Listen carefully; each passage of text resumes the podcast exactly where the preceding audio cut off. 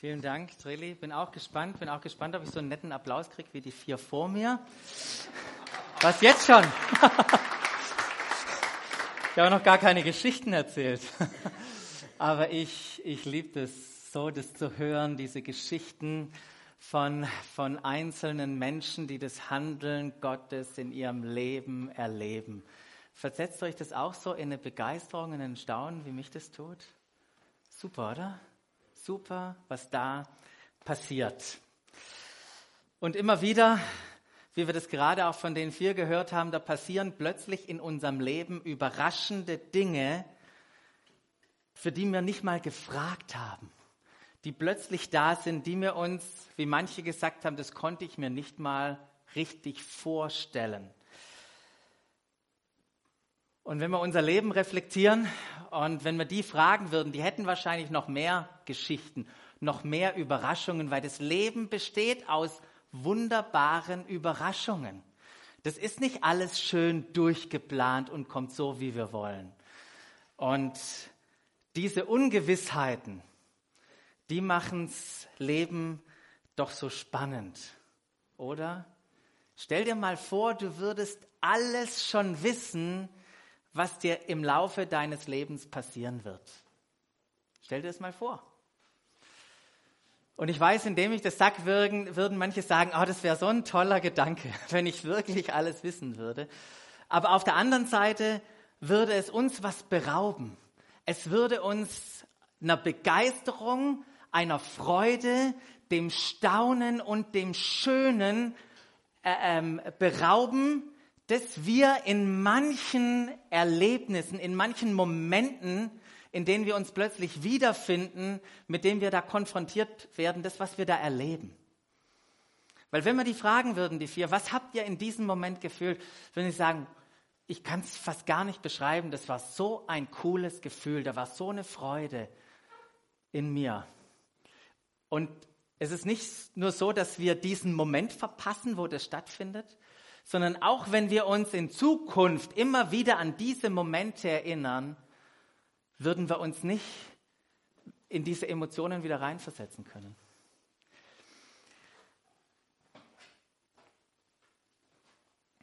Wir würden diese Emotionen in diesen Momenten verpassen. Und ich persönlich, wir als Ehepaar, wir als Familie, wir haben uns schon öfters mal ins Ungewisse begeben. Wir wussten da nicht genau immer, was auf uns zukommt, was uns erwartet. Und es war spannend für uns, aber wir haben schlichtweg aus dem Gefühl heraus gehandelt, dass hier, dass Gott uns ein Wort gegeben hat, dass er uns Wünsche ins Herz gelegt hat, dass er uns in, in, in Entscheidungsprozessen unterstützt hat und daraufhin haben wir einfach gehandelt. Und wenn wir zurückschauen, dann müssen wir sagen, in so vielen Punkten sind wir von Gott genial überrascht worden. Wie großartig ist das? Und jetzt, wenn wir manchmal, so alt sind wir schon, wenn wir jetzt manchmal zurückschauen auf unser Leben, dann spüren wir diese Momente, sagen, wow, wie großartig ist das, wie einzigartig, was Gottes Handeln war in diesen Situationen. Es gibt einen Mann in der Bibel, der überhaupt keine Überraschungen wollte sondern der sein Leben sicher auf das Ziel ausgerichtet hat und geplant hat. Seine Karriere war ausgerichtet, irgendwann mal ein geistlicher oder der geistliche Führer zu sein. Er ist in einer streng jüdischen Familie aufgewachsen und kam dann als Schüler zu einem ganz, ganz berühmten Rabbiner. Und er war einer der fanatischsten Kämpfer gegen diesen komischen neuen christlichen Glauben, der da aufgepoppt ist in Jerusalem und dann auch an anderen Stellen. Und er hat die Christen verfolgt. Und als er auf der Jagd war nach diesen Christen und sich auf der Straße nach Damaskus wiedergefunden hat, hatte er plötzlich eine Begegnung, die sein Leben verändert hat. Er hatte in, in einem Moment eine Offenbarung, eine persönliche Offenbarung von Jesus Christus. Und ich kann mir vorstellen, dass, so wie er das Lied vorher gesungen hat, dass der auf seinen Knien war und gesagt hat, Christus, ich glaube, dass du der Herr bist.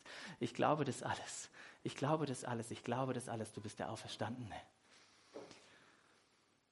ein, ein Moment, ein völlig, eine völlige Überraschung auf diesem Weg, die sein Leben verändert hat. Es war eine Wende in seinem Leben.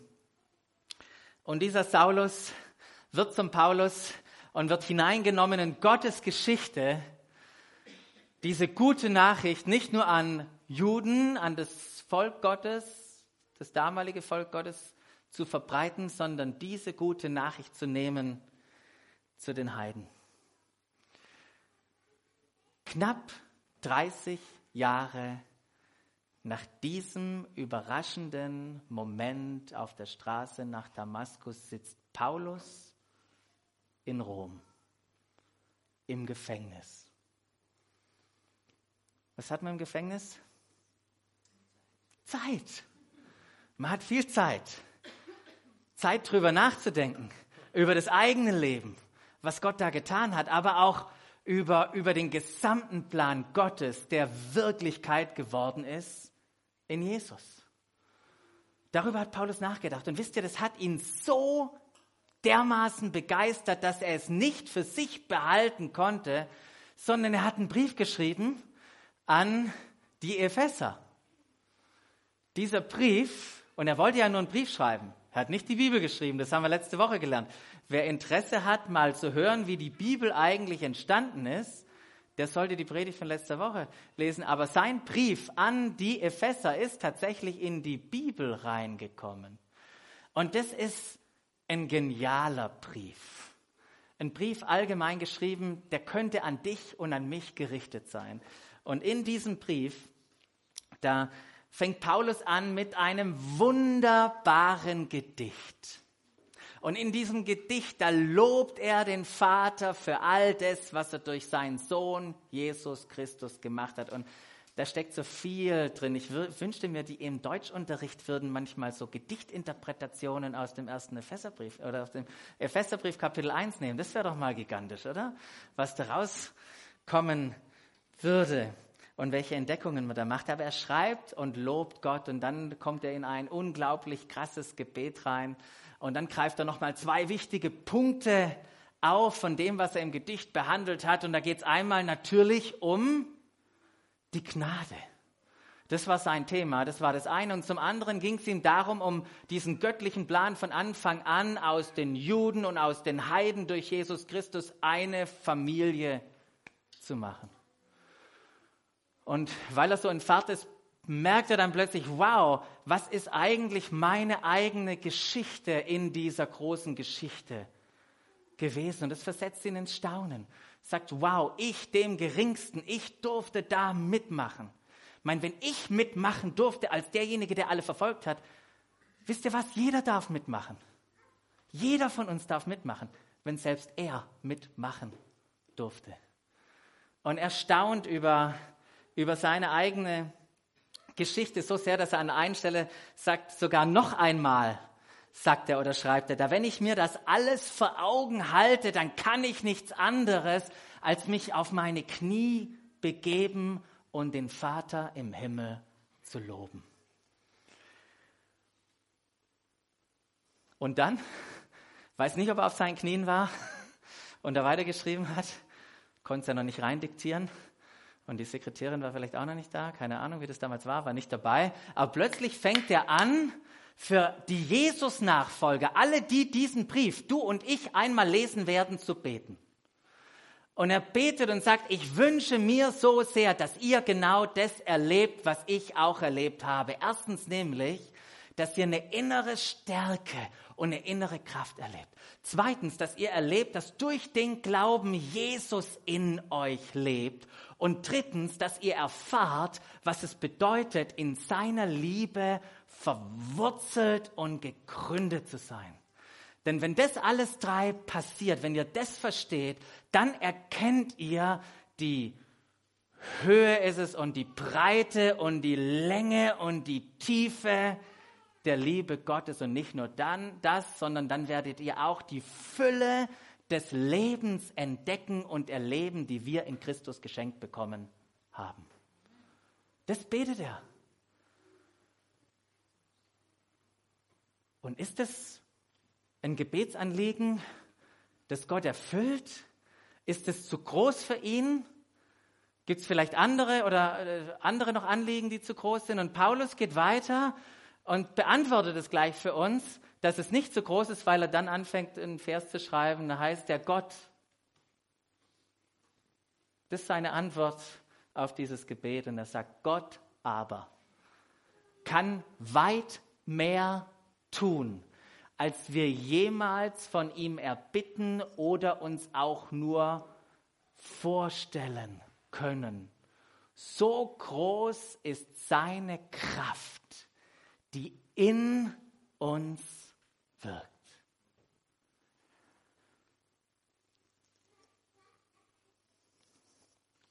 Ich möchte mit euch den Vers mal ein bisschen genauer angucken. So beginnt er. Er beginnt nicht mit dir oder mit wir oder wir mit Gott oder Gott mit uns. Er beginnt mit Gott. Weil all das, was er gebetet hat und grundsätzlich all das, was passiert, nicht aufgrund dessen passiert, weil wir irgendetwas tun, sondern Gott tut es souverän. So beginnt dieser Vers, weil wir es nicht machen können, aber er. Aber er kann weit mehr tun. Und ich möchte mit euch mal dieses weit mehr angucken. Weil weit mehr steht nicht nur, ja genau, vielen Dank.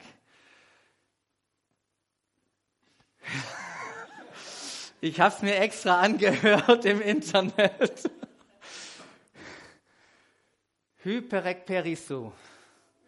Hyperekperisso. Hyperekperisso. Hyperekperisso. Ich wollte es eigentlich mitbringen, dann hätten wir das jetzt alles schön singen können. Hyperekperisso.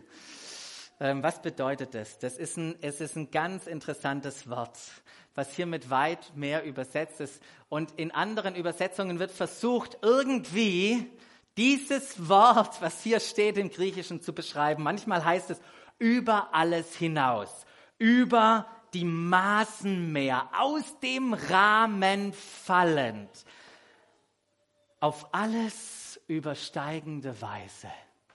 Das sind alles Umschreibungen, Umschreibungen deshalb, weil es kein deutsches Wort gibt, um dieses griechische Wort zu übersetzen. Das griechische Wort, wisst ihr, was es in sich hat? Eine dreifache Steigerung hat dieses Wort in sich. Wenn wir das nämlich näher angucken, dann fangen wir mal hinten an. Perisou heißt schon überfließend. Hier geht es nicht um voll, ganz voll und überfließend, das ist schon überfließend. überfließend aus von. Es, und dann das erste noch hyper. Und das war mein bescheiden, bescheidener Besuch, Versuch, den ich nirgendwo gefunden habe, aber überaus überfließend. Hört sich doch nicht schlecht an, oder? Falls ich mal, ne, ja. Falls, keine Sorge, ich bin nicht auf dem Weg hin zu einer eigenen Bibelübersetzung aber überaus überfließend. Das ist irgendwie der Versuch. Hier geschieht etwas in unermessbarer Fülle. Und das vermag Gott immer wieder zu tun. Er vermag es immer wieder zu tun. Warum knallt hier Paulus so eine Behauptung raus? Woher nimmt er das? Und wenn ich dann merke, wann er wann er davon schreibt, dann merke ich, dass drei Kapitel Epheserbrief da hineinhallen in, dieses, in diesen Ausspruch. Weil er sagt nämlich, dass, oder, oder was er im Kopf hat, ist das vollbrachte Werk Christi. All das, was Gott hier getan hat, das schwingt damit. Und wenn Gott fähig war, das zu tun, seinen Sohn wieder zum Leben zu bringen, dann kann er alles tun. Dann vermag er weit, weit mehr, über alle Maßen hinaus alles. Und deshalb kann Paulus sagen, deshalb kann Gott weit mehr tun, als wir jemals von ihm erbitten oder uns auch nur vorstellen können. Das Erbitten ist auch ein interessantes Wort, weil es ist, ein, es auch als Verlangen oder als ein Begehren ausgedrückt werden kann. Nicht von dem Begehren, kannst du bitte mal den Müll runterbringen, so auf Augenhöhe im Haushalt, sondern dieses Begehren und Verlangen von einer Person, einer niedrigeren Person an eine überlegenen Person, wie ein Kind, das die Eltern bittet, wie ein Bettler, der nichts hat, den, den großzügigen Geber bittet, wie ein, ein wie wir Kinder Gottes, die den, den Vater bitten. Und immer wieder lesen wir ja in der Bibel tolle Verse über Bitten. Bittet und es wird euch gegeben. Wenn es euch an Weisheit mangelt, heißt es dann dem anderen, dann bittet und sie wird euch, euch gegeben. Oder auch der dritte Vers, wir bekommen, was wir bitten. Aber der Kontext hier ist nie ein Automatismus. Wir bekommen zu seiner Zeit seine Wünsche, die wir in unserem Herzen tragen und ihn danach fragen. Doch hier spricht Paulus noch was an, was über dieses Bitten und Bekommen hinausgeht. Er sagt hier, dass Gott nicht abhängig ist von dem, was wir bitten. Er kann mehr tun, als wir bitten können. Vielleicht erinnert euch, Neue Testament, die vier Freunde, die diesen gelähmten Freund hatten. Und Jesus war in der Stadt und sie hatten diese Idee, den Freund zu Jesus zu bringen. Als sie ankamen bei diesem Haus, haben sie gemerkt, es ist voll wie beim Gospelkonzert. Was war die Lösung? Aufs Dach, Hochdach abdecken, Loch machen und den Freund runter abseilen. Ja, wir hätten in der, im Bürgersaal, hätten wir auch noch, in, hätten wir noch ein paar Ebenen gehabt und Fenster offen. Aber sie, sie lassen ihren Freund runter mit dem Glauben, mit dem Bitten für seine körperliche Heilung. Und Jesus, der ihn plötzlich vor ihnen sieht, spricht ihn an und macht was völlig anderes. Und er sagt zu ihm, deine Sünden sind dir vergeben. In dem Moment wurde er gerettet. Dem Moment ist was viel Größeres passiert als lediglich eine Heilung. Und dann sagt er, so, jetzt nimm, steh auf, nimm deine Matte und geh. Über Bitten hinaus. Er kann weit mehr tun, als wir jemals von ihm erbitten oder auch nur vorstellen könnten. Vorstellen, das hat alles was mit unserer Imagination, mit, mit, unserer, mit unserer Logik zu tun, mit dem, was wir, was wir begreifen und erfassen können. Und auch da geht Jesus manchmal über unsere Logik und Vorstellungskraft hinaus. Und es ist nicht nur, dass Jamaika eine Bobmannschaft hat. Vielleicht kennen manche den Film. Oh, sorry, das war jetzt ein Insider. Er geht darüber hinaus. Petrus hat Jesus gerade im Boot. Jesus hält eine wunderbare Rede. Dann dreht sich Jesus zu Petrus um und sagt, fahr raus. Jesus, der keine Ahnung hat von Fischen, sagt zum Profifischer, nachdem der die ganze Nacht draußen war und nichts gefangen hat, jetzt tagsüber fahr raus und werf die Netze aus. Sag mal, wie idiotisch ist denn das? Völlig unlogisch. Und was sagt Petrus? Er denkt sich erstmal, vollkommene, beschissene, blöde Idee, jetzt muss ich da auch nochmal raus, habe ich gar keinen Bock drauf aber gut, auf dein Wort hin mache ich's. Und er hat den Fischfang seines Lebens. Das Boot war überfließend voll, dass das Ding beinahe gekentert wäre. Über unsere Vorstellung hinaus. Und warum ist das alles möglich? Dass Dinge passieren über unsere Vorstellung hinaus, weil wir eine Kraft in uns haben, die in uns am Wirken ist. Wisst ihr, der Heilige Geist, der lässt, lässt Dinge in und durch uns geschehen. Das ist, warum diese Dinge möglich sind, weil er in und durch uns Dinge geschehen lassen will. Zwei Kapitel zurück, Epheser 1, 19, da heißt es denn, es ist dieselbe gewaltige Stärke, mit der Gott am Werk war, als er Jesus Christus von den Toten auferweckte und ihm in, die, in der himmlischen Welt den Ehrenplatz gab. Das ist die, genau die gleiche Kraft, die in uns wirksam ist. Nicht gigantisch, was Gott hier für uns hat?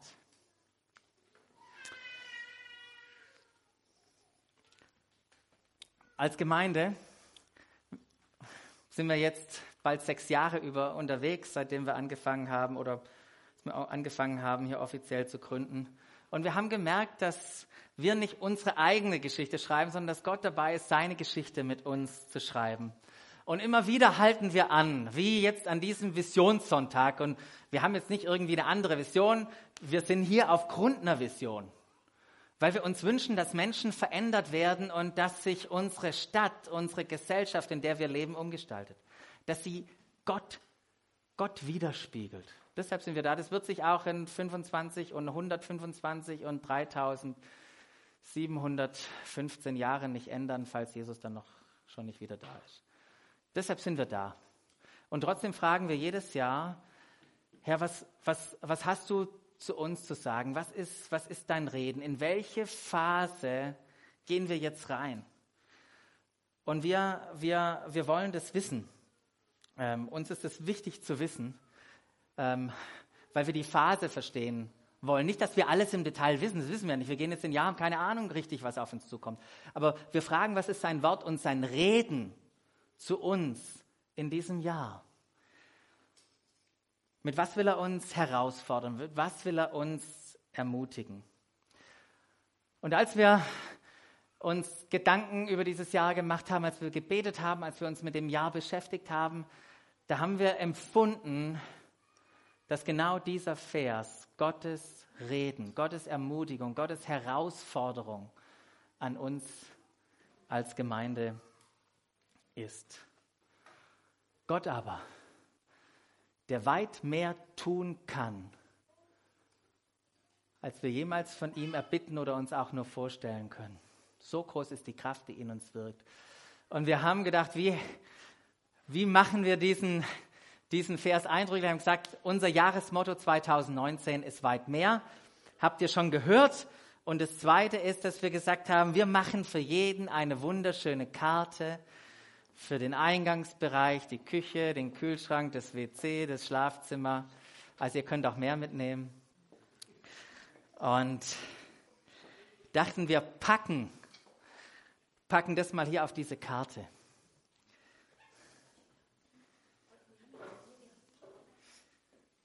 Weit mehr. Und ich hoffe, dass, dass ihr erinnert werdet an weit mehr nicht nur, wenn ihr auf diese Karte guckt, sondern auch, wenn ihr irgendwann mal draußen seid, den Sternenhimmel seht, weit mehr.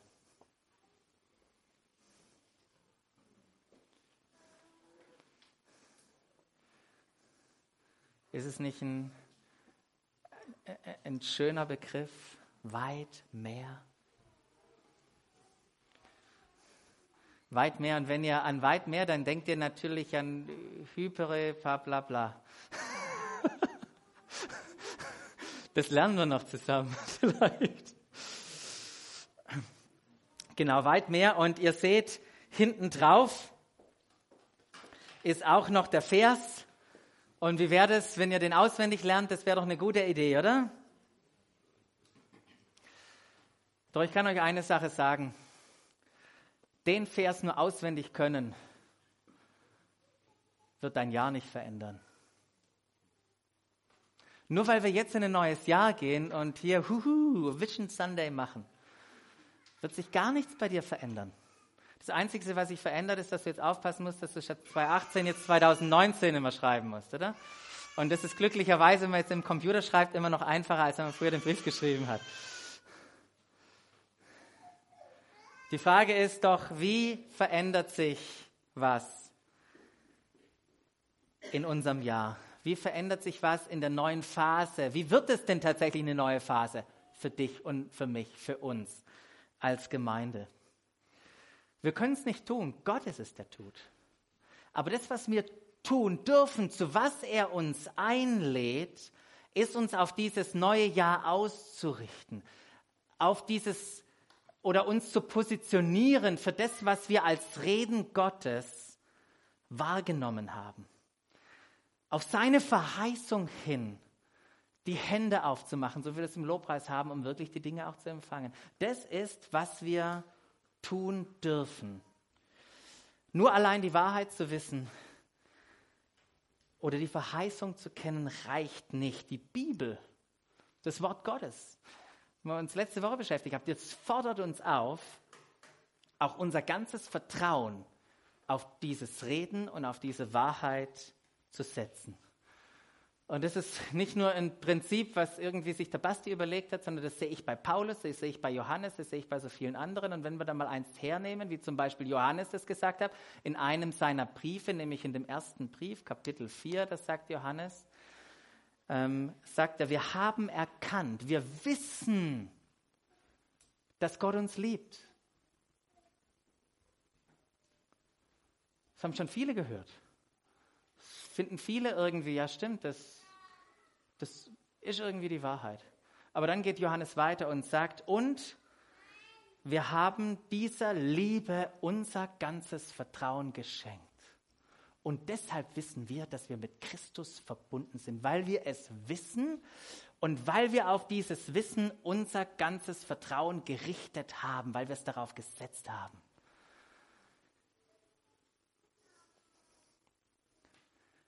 Das Vertrauen drauf setzen sich zu positionieren. Wisst ihr was? Wenn wir das tun als Gemeinde in diesem Jahr, sind wir in exzellenter Gesellschaft. Wenn wir in die Bibel hineingucken, dann finden wir so viele Männer und Frauen, die genau das getan haben, die aufgrund von dem Wort Gottes oder von dem Wunsch in ihrem Leben, wo sie dem vertraut haben, dem geglaubt haben. Gab einen Mann mit dem Namen Bartimäus in Jericho mit dem Riesenproblem. Er war blind. Und weil er blind war, setzte er sich an den Straßenrand, da wo die Leute vorbeigingen, und bettelte dort, um nicht zu verhungern. Und dann hörte er, dass Jesus vorbeikam. Jesus, von dem er so viele Geschichten schon gehört hatte von all den Wundern, denn auf der Straße kriegt man nicht nur Almosen, da hört man auch ganz schön viel Gerede. Und er hatte gehört, Jesus kommt vorbei. Und was hat er getan? Er hat angefangen zu schreien, Jesus, Sohn Davids, erbarme dich meiner. Jesus, Sohn Davids, erbarme dich meiner. Jesus, Sohn Davids, erbarme dich meiner. Psst. Ruhe, Klappe. In einer Übersetzung heißt mal, die bedrohten ihn. Die haben gesagt, Bartimäus, wenn du jetzt nicht gleich aufhörst, dann polieren wir dir die Fresse. Und was macht Bartimäus? Lässt er, dich, lässt er sich davon einschüchtern? Nein, sagt die Bibel, er rief noch lauter und machte eine richtige Szene. Und ich erspare euch das jetzt. und Jesus hielt an. Und ließ Bartimäus zu ihm rufen. Und andere um ihn herum sagen, hey Bartimäus, hab nur Mut, geh hin. Schmeißt seinen Mantel weg, steht auf, läuft auf Jesus zu und steht Jesus vor ihm Angesicht zu Angesicht. Ich stand noch nie vor einem Blinden. Aber ich glaube, dass selbst ich begreifen würde, wenn er vor mir steht, dass er blind ist. Und Jesus guckte ihm ins Gesicht und dann fragt er, was kann ich für dich tun?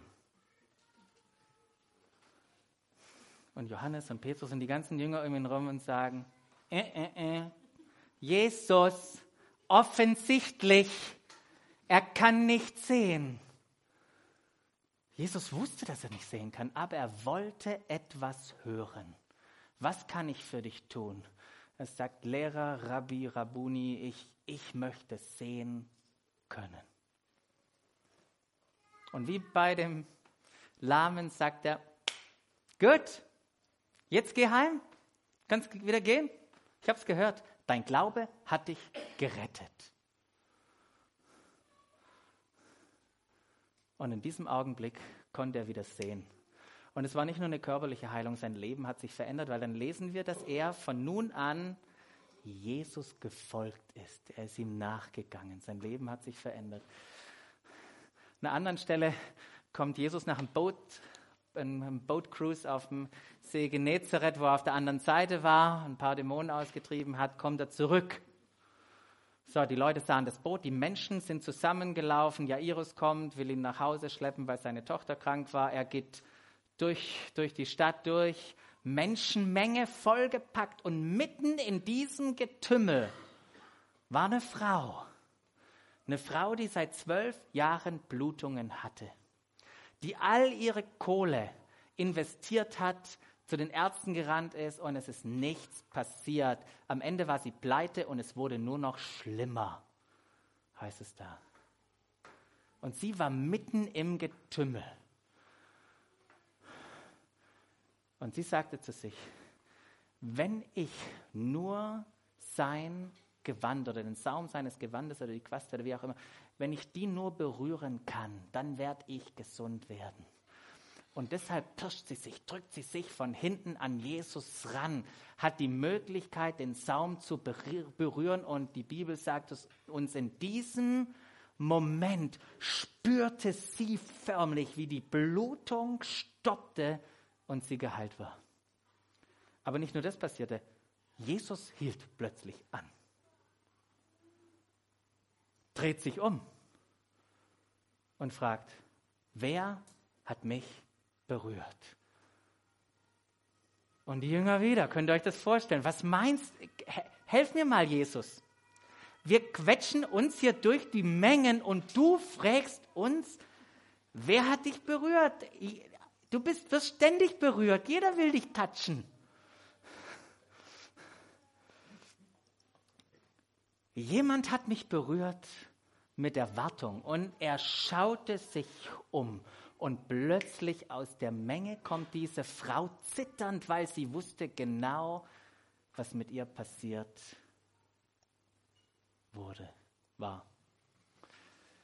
Und er redet sie an mit Tochter, sagt, Tochter, deine Sünden sind dir vergeben, du bist gerettet, du bist geheilt. Wow, was für eine Geschichte. Was für eine Geschichte, wo sich Menschen aufmachen, die plötzlich was erleben, was über ihr Bitten, über ihre Vorstellung hinausgeht. Wisst ihr, Gott kann weit mehr tun, als wir uns jemals auch nur vorstellen, als wir jemals von ihm erbitten könnten. So groß ist seine Kraft, die in uns, beziehungsweise hier in dem Fall in Jesus gewirkt hat. Die Frage ist, wenn wir all diese Menschen uns angucken, worauf setzen wir unser Vertrauen? Und gehen wir, wie gehen wir mit diesem Wort, das wir empfinden als Gemeinde für 2019, wie gehen wir damit um? Das ist meine Frage an uns. Wie gehen wir damit um mit diesem Wort? Setzen wir unser Vertrauen darauf? Ich möchte mit einer Geschichte enden aus dem Alten Testament. Richtig schöne Geschichte.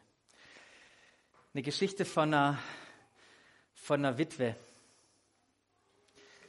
Eine Witwe, die einen Mann hatte, der in, der, in dem großen Prophetenunternehmen von Elisa mitgewirkt hat und da trainiert wurde. Und ihr Mann ist gestorben. Und die Witwe macht sich auf und geht zum Elisa und sagt, Elisa, big problem.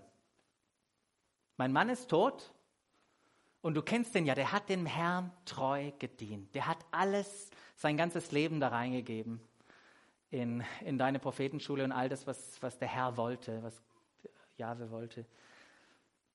Aber jetzt war der Gläubiger da. Und der Gläubiger hat eine lange Liste mitgebracht von all dem, was mein Mann ihm schuldet. Und weißt du, was der mir angedroht hat? Der hat mir angedroht, dass er meine beiden meine beiden Jungs nimmt als Sklaven. Elisa, tu was. Tu was gegen die Situation. Er sagt, hm, was kann ich schon für dich tun? Was hast du denn? Und sie sagt, ich habe nichts. Und warte mal, stimmt nicht ganz. Ich habe eine kleine, ein kleines Fläschchen von Öl. Und dann kommt was Erstaunliches, was Elisa sagt. Er sagt nämlich, das ist, das ist die Aufforderung, das ist das Wort Gottes, was ich für dich habe. Geh zurück. Und dann gehst du zu deinen Nachbarinnen und zu deinen Freunden überall und holst leere Gefäße. Und wenn du all die leeren Gefäße, all das, was du sammeln konntest, zusammen hast, dann gehst du in den Raum rein mit deinen Kiddies, schließt die Tür zu und dann sollst du das wenige Öl in dieses große, in diese Krüge reinfüllen. Und immer wenn einer voll ist, dann stellst du ihn beiseite.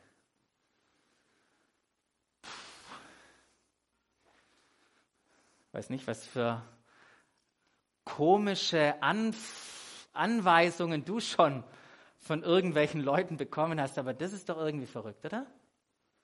Völlig verrückt. Das, also die Logik dahinter, zumindest für mich als guten deutschen Schwaben, ich nichts verstehe.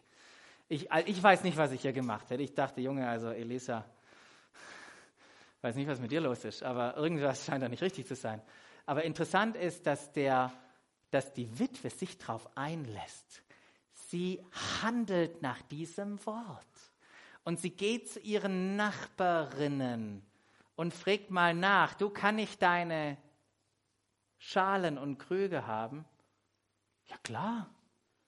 Natürlich kannst du haben. Wie viel brauchst du denn? Ja, alle, die du hast. Echt? Dürfte ich mal nachfragen, für was? Ja, ich habe ähm, vor, da mein, mein Öl mein kleines Ölfläschchen, den kleinen Ölkrug da reinzugießen. Und deshalb brauchst du so viele? Reicht da nicht eine? Ja, ich habe die Hoffnung, dass sich da was vermehrt. Okay. Und spätestens zu diesem Zeitpunkt war klar allen Nachbarn, dass die Frau nicht nur ihren Mann, sondern auch völlig ihren Verstand verloren hatte. So, zu Hause all die Schüsseln.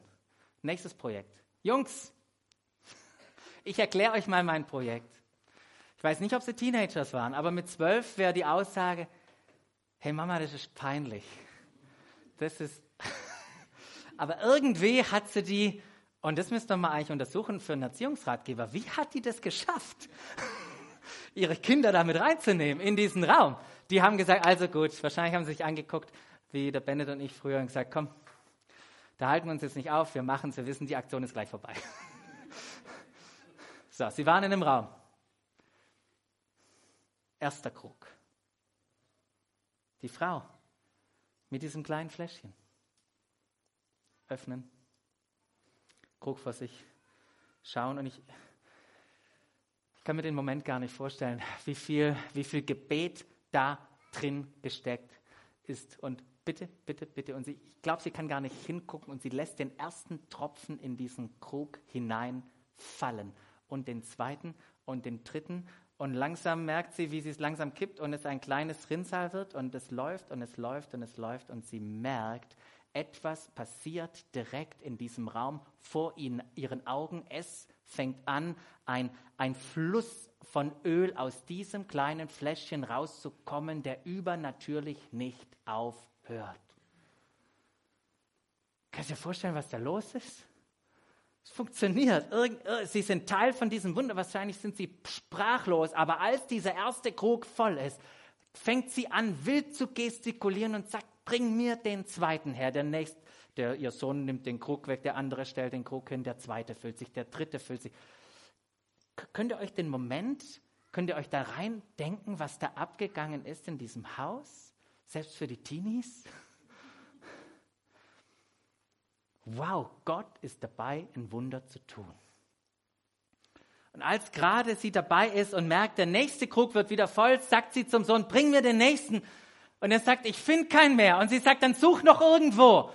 Und sie suchen und sie finden keinen mehr. Und dann sagt uns die Bibel, als der, als der Krug voll war, hat es aufgehört, dass das Öl da rausläuft. Wow. Sie ging zurück zu Elisa. Sagt Elisa, lass mich dir erzählen, was passiert ist. Und dann sagt Elisa folgendes so, und jetzt geh hin, verkauf das Öl, zahl deine Schulden und es wird noch genug da sein, für dich als Witwe mit deinen Söhnen zu leben. Boah, was für eine Geschichte, wo weit mehr passiert ist, als jemals erbitten oder sich hätte nur auch vorstellen können.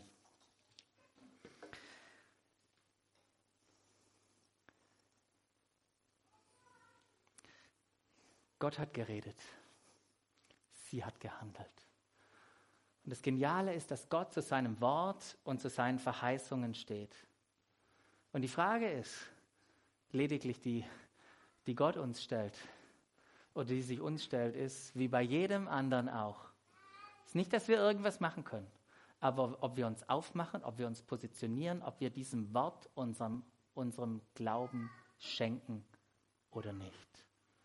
Das ist unsere Frage. Er, er möchte weit mehr tun. Gott ist bereit, er hat schon alles, alles getan.